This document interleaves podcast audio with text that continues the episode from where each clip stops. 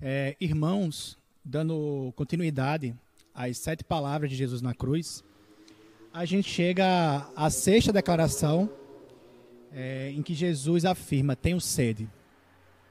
É, eu vou ler com vocês o João 19, versículo 28, e que diz o seguinte: Mais tarde, sabendo então que tudo estava concluído, para que a escritura se cumprisse, Jesus disse: Tenho sede.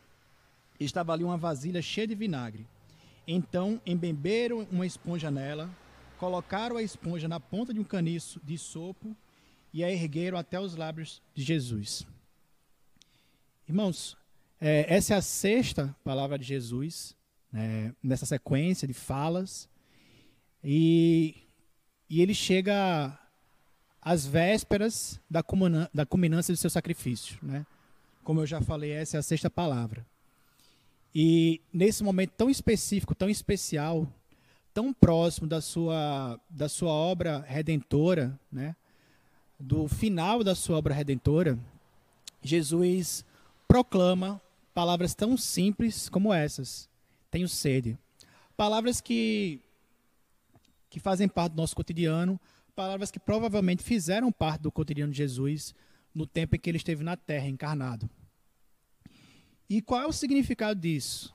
Por que essas palavras, nesse momento tão, tão específico, tão tremendo da história da humanidade e da história da relação do homem com, com a divindade, com Deus?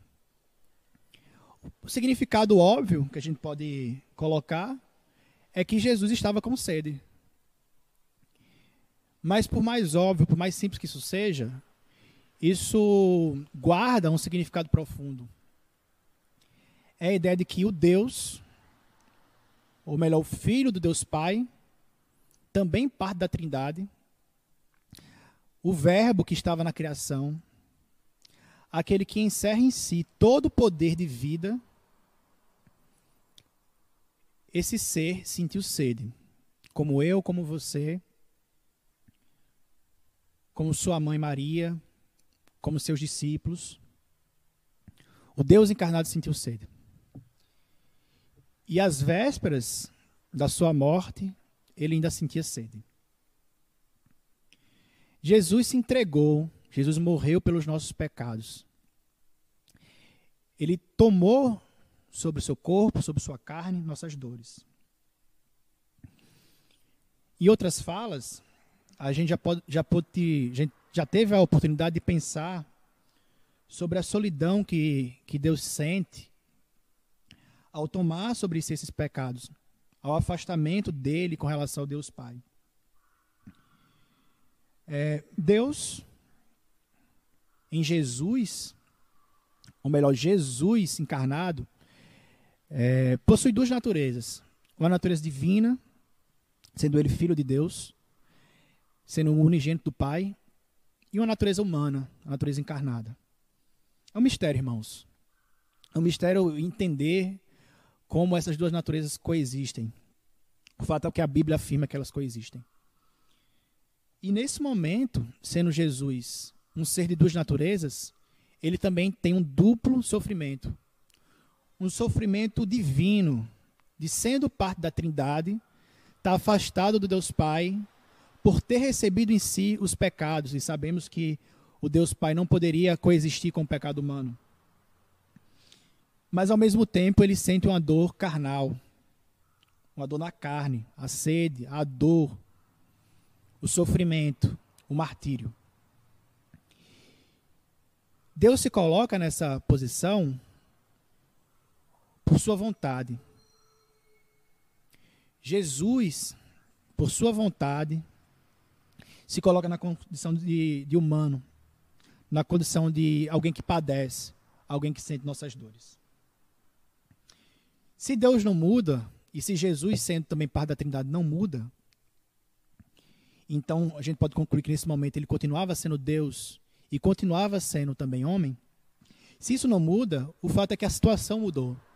Nesse momento, suas duas dimensões de sofrimento se intensificam. Jesus sente só e sente sede. O Filho de Deus Deus, o Criador do céu e da terra, tem sede. Ele paga nossos pecados, sofrendo nossa fragilidade. Irmãos, a grande lição desse texto é que Jesus conhece nosso sofrimento. O Deus Pai, também parte da Trindade, por meio de Jesus, sentiu nosso sofrimento. Sentiu sede. Criador do mundo, o Verbo que se fez carne, sentiu sede.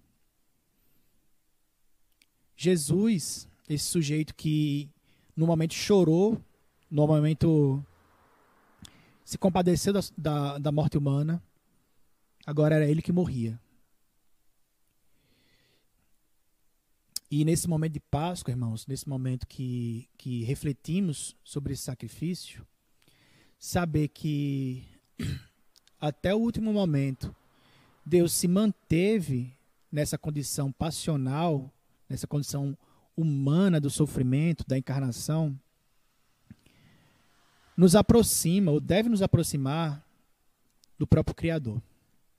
E que isso nos inspire, irmãos, a uma reflexão sobre o vínculo de amor que temos com o Filho da criação, com Jesus Cristo.